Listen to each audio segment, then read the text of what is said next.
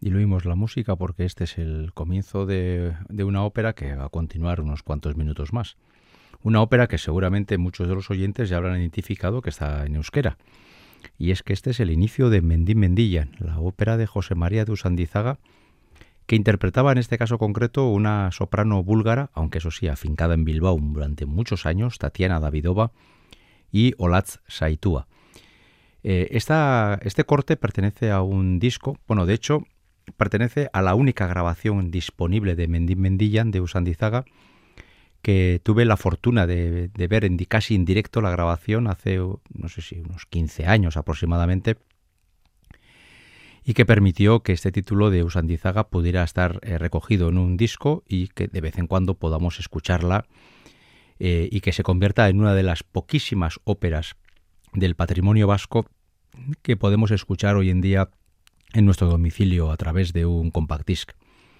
Hemos comenzado el programa con estos primeros minutos de Mendí Mendillan porque íbamos a dedicar el programa completo a la figura de José María de Usandizaga, un compositor donostiarra que falleció con solo 28 años de edad.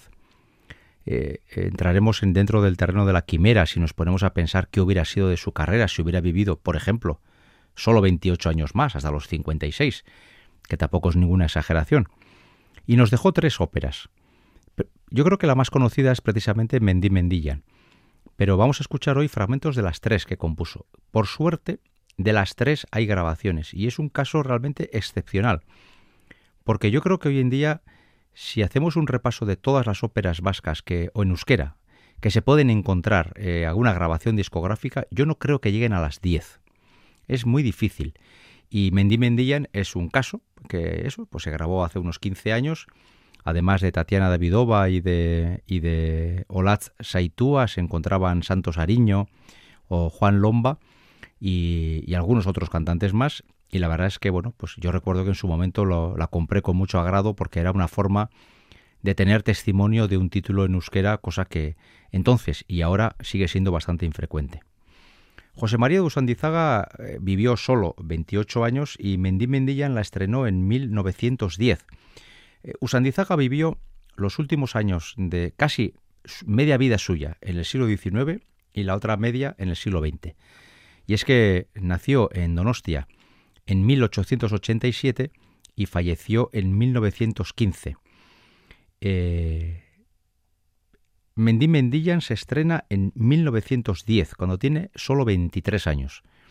Algunos con esa edad todavía apenas nos quitábamos los mocos solos y Usandizaga ya estaba componiendo una ópera, había vivido en París, había estrenado muchas obras eh, de cámara y ya tenía un cierto nombre como figura prometedora de la música clásica vasca. Por desgracia, la figura prometedora no llegaría mucho más lejos por una cuestión elemental, biológica. Es que falleció de una enfermedad que le, que le maltrató durante bastante tiempo de su corta vida y, a pesar de todo, nos dejó tres óperas.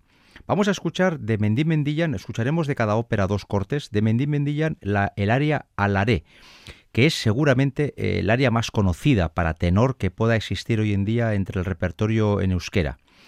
De hecho, Alaré fue también el motivo de un disco que es bastante reciente y que grabó eh, Andeca Gorrochategui en torno a distintas áreas eh, de, ópera vasca. ¿no? Vamos a utilizar la versión de, de, Juan Lomba, de esta misma grabación de la que antes hacíamos mención, y luego vamos a ir caminando por otros títulos de Usandizaga.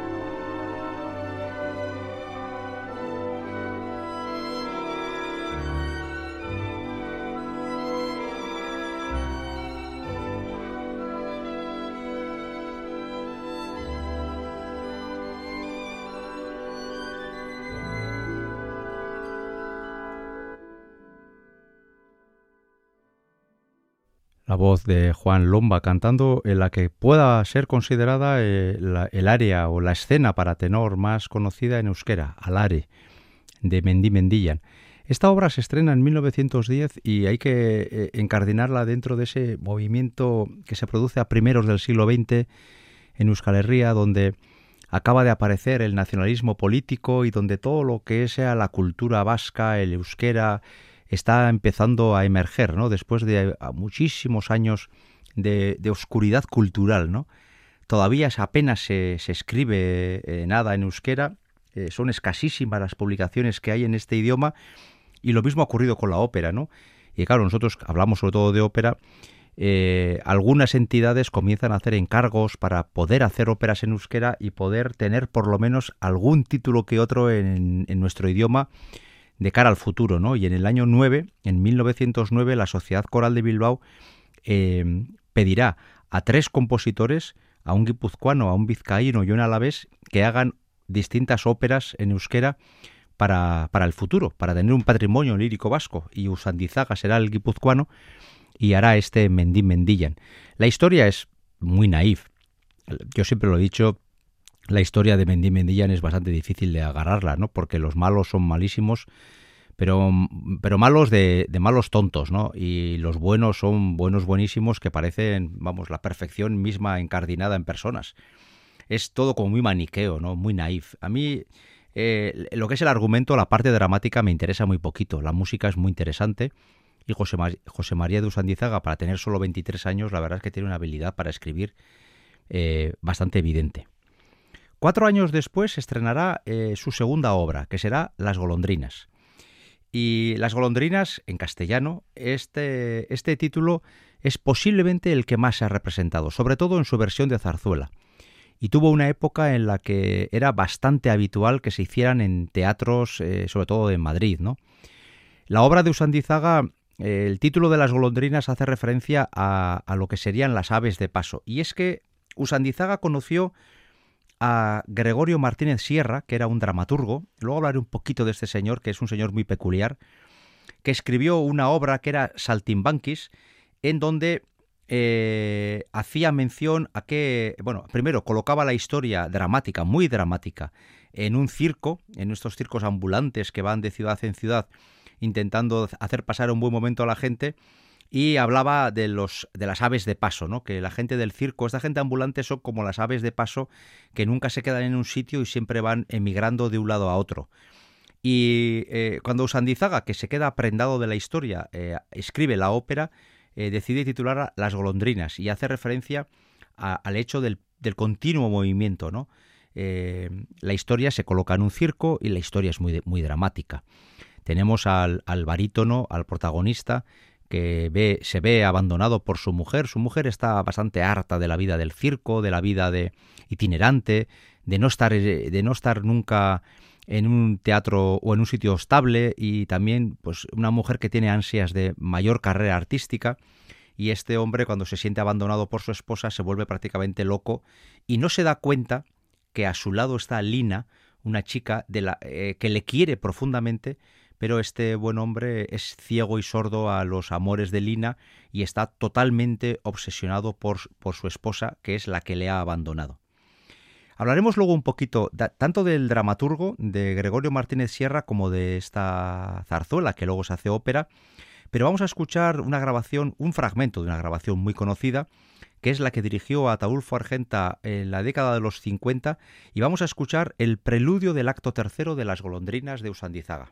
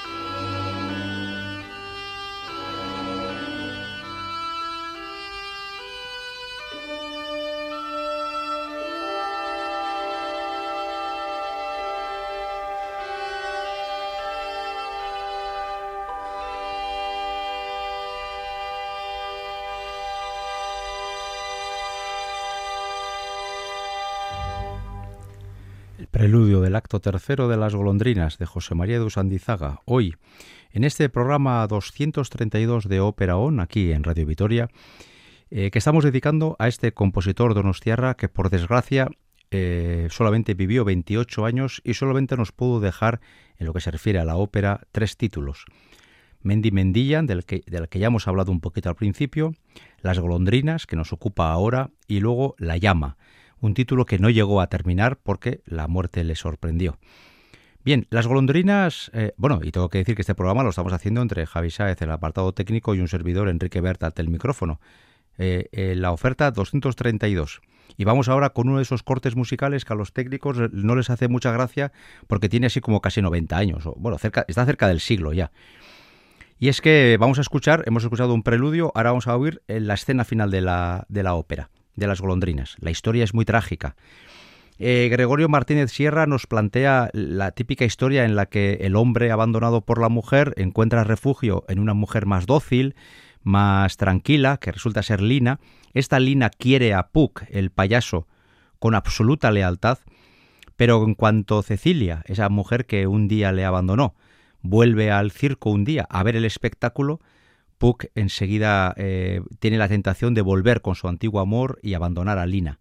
Pero lo que va a hacer Puck, y esta historia no se nos hace hoy por desgracia bastante conocida, es en un arrebato de celos y de ira matar a Cecilia y al final, cuando está con la cabeza ida y cuando acaba de matar a, Cecilia y Lina intenta eh, evitar lo peor para, para, para Puck, a, quien quiere con sinceridad y, todavía incapaz de, asimilar lo que acaba de hacer su, amante, pues eh, Puck va a entrar en una especie de delirio y va a intentar justificar el asesinato de su ex mujer o de su ex amante eh, acusándola de reírse, ¿no? Se reía, se reía de mí, se reía. Y en ese delirio eh, la ha estrangulado, la ha matado y ahí acabará la ópera, ¿no? Con la detención de Puck y con la destrucción física de Cecilia y la destrucción anímica personal de una Lina que se, que se da cuenta que, bueno, pues que todos sus sueños se han ido al garete.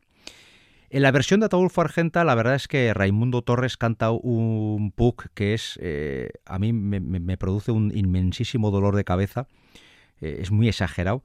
Así que he ido buscando otras grabaciones de esta escena final y hemos encontrado a un bajo barítono que allá por los años 30 era muy conocido, Marcos Redondo, que pasa por ser uno de los cantantes más solventes de aquella época.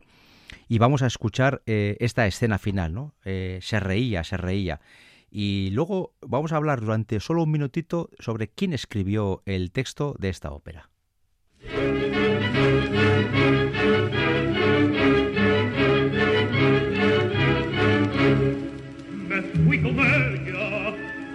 que mi amor era toda su vida, mas yo le dije, te aborrezco, no me mientas palabras de amor.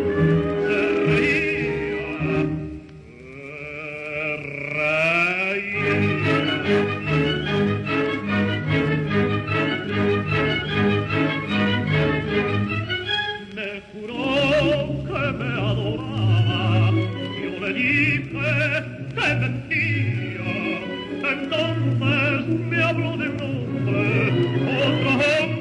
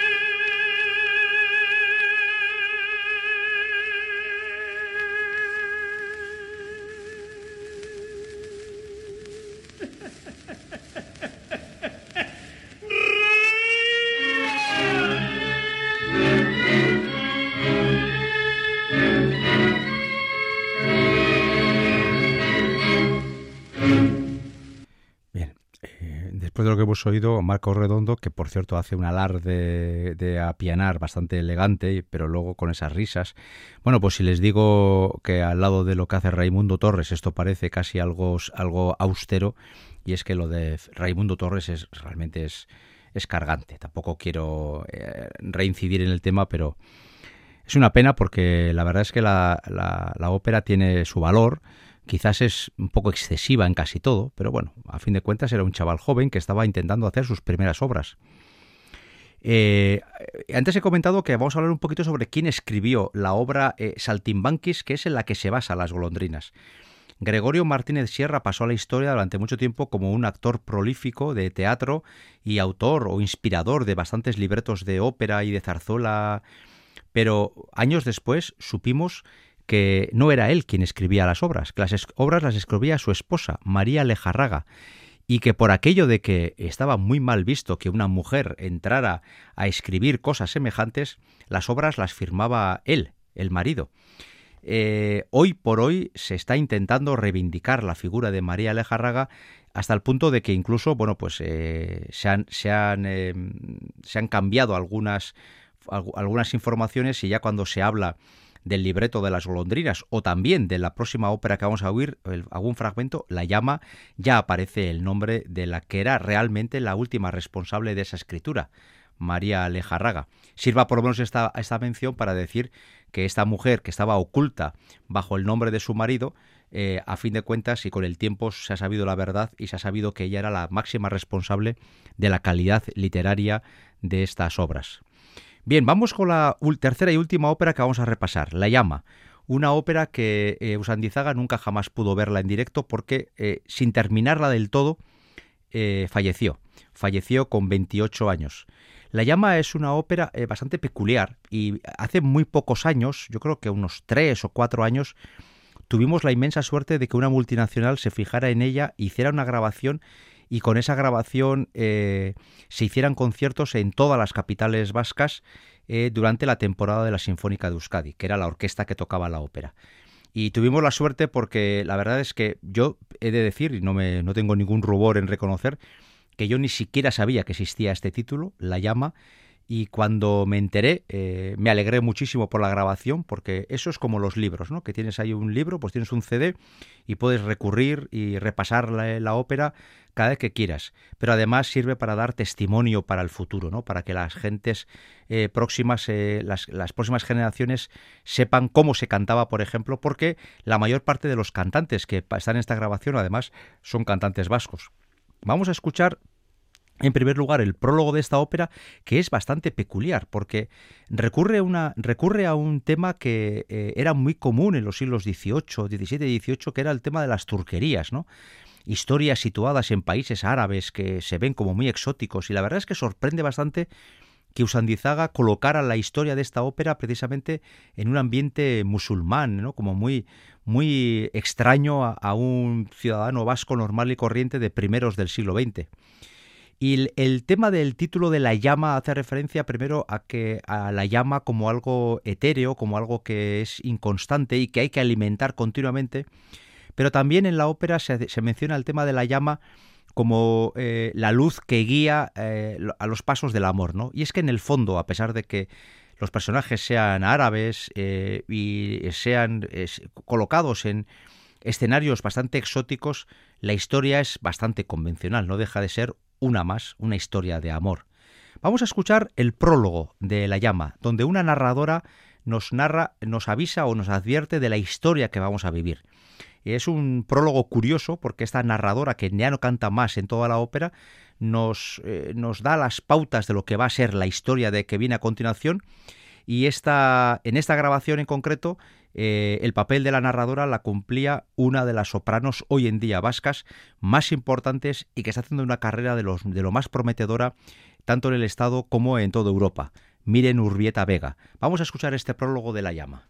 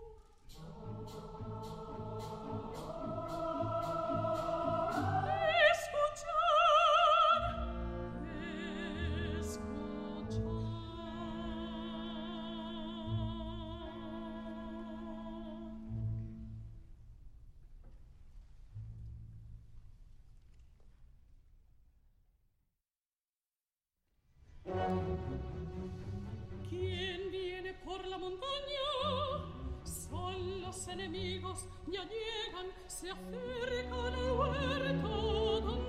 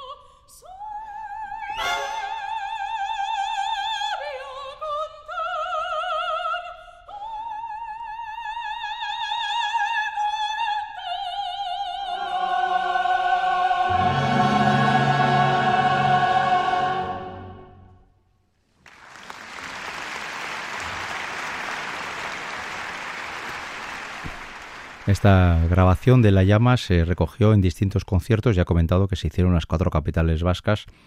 Eh, un servidor pudo estar en el concierto de Vitoria y lo cierto es que, bueno, hay que decir que fue todo un descubrimiento esta, esta ópera de Usandizaga, de la que muy poquito antes yo, eh, insisto, apenas eh, tenía conocimiento de ella. Eh, a pesar de todo el ambiente exótico del mundo de, lo musulmán, de lo árabe, de los arenes y todo eso, al final la historia es bastante, bastante recurrente.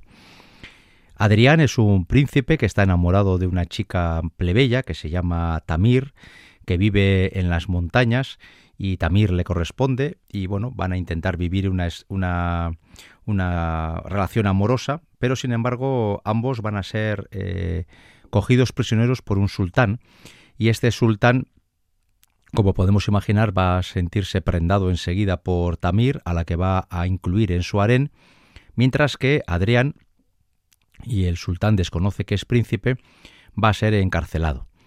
Desde la cárcel, eh, y con la idea de hacerle sufrir a Adrián lo más posible, el sultán va a permitir que Adrián pueda ver el harén y pueda eh, ver todo lo que se le está negado por ser prisionero mujeres jóvenes, mujeres atractivas eh, y la libertad, ¿no?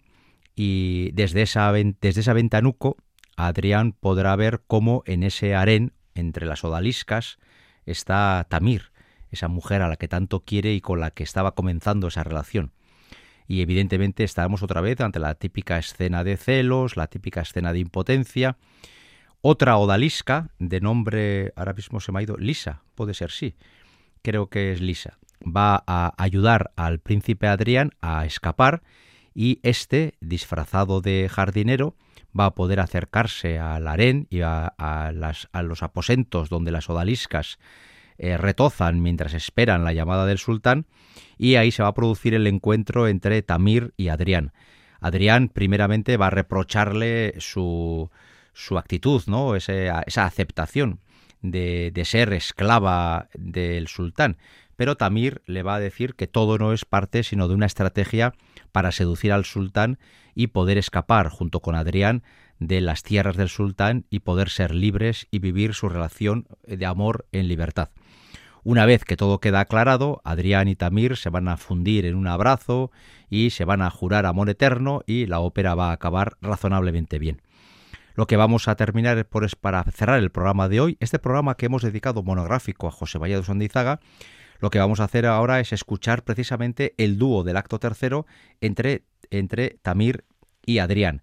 Y en este caso concreto, en ese grupo de conciertos y en la grabación que nos ocupa, eh, la, esclava era Sabina Puertolas, una cantante navarra aragonesa, y eh, Adrián, el príncipe, era el tenor vizcaíno Miquel Díaz Chalandabaso. Eh, ambos son muy habituales en los teatros eh, del Estado, los más importantes. Tienen también una carrera en absoluto despreciable en los principales teatros de Europa. Eh, Sabina Puertola, sobre todo dirigida al mundo del barroco. Miquel Díaz Chalandabaso es un grandísimo tenor de carácter, pero además ha sido, por ejemplo, invitado a cantar papeles en la Tosca del Festival de Salzburgo con Christian Tillemann y con grandísimos cantantes. Ambos están en lo suyo muy, muy bien valorados y desde luego yo puedo decir que tenemos la inmensa suerte de tener cantantes de esta categoría, o la anterior mencionada eh, Miren Urbieta Vega, una soprano que está haciendo una carrera impresionante y que está llamada a hacer grandísimas cosas en la lírica. Bien, pues tenemos la inmensa suerte de tener cantantes vascos muy interesantes y espero que en un futuro eh, puedan producirse más grabaciones de óperas vascas, en euskera o en castellano, para que podamos guardar parte de nuestro patrimonio en un formato que permita a futuras generaciones conocer estas voces y de paso conocer las óperas. Vamos a escuchar el dúo del acto tercero de eh, La Llama, nuestra única intención hoy ha sido presentar un poquito por encima la obra lírica de un compositor que, por desgracia, nos dejó a los, solo a los 28 años de edad, que podría haber sido el gran compositor vasco de ópera del siglo XX, pero al que una enfermedad que le amargó la existencia desde muy pronto impidió llegar más lejos. Con este dúo, con las voces de Sabina Puertolas y Miquel Díaz Chalandabaso, y en la confianza de haberles presentado, siquiera someramente, esta figura tan interesante como la del donostiarra José María de Sandizaga, hasta la semana que viene.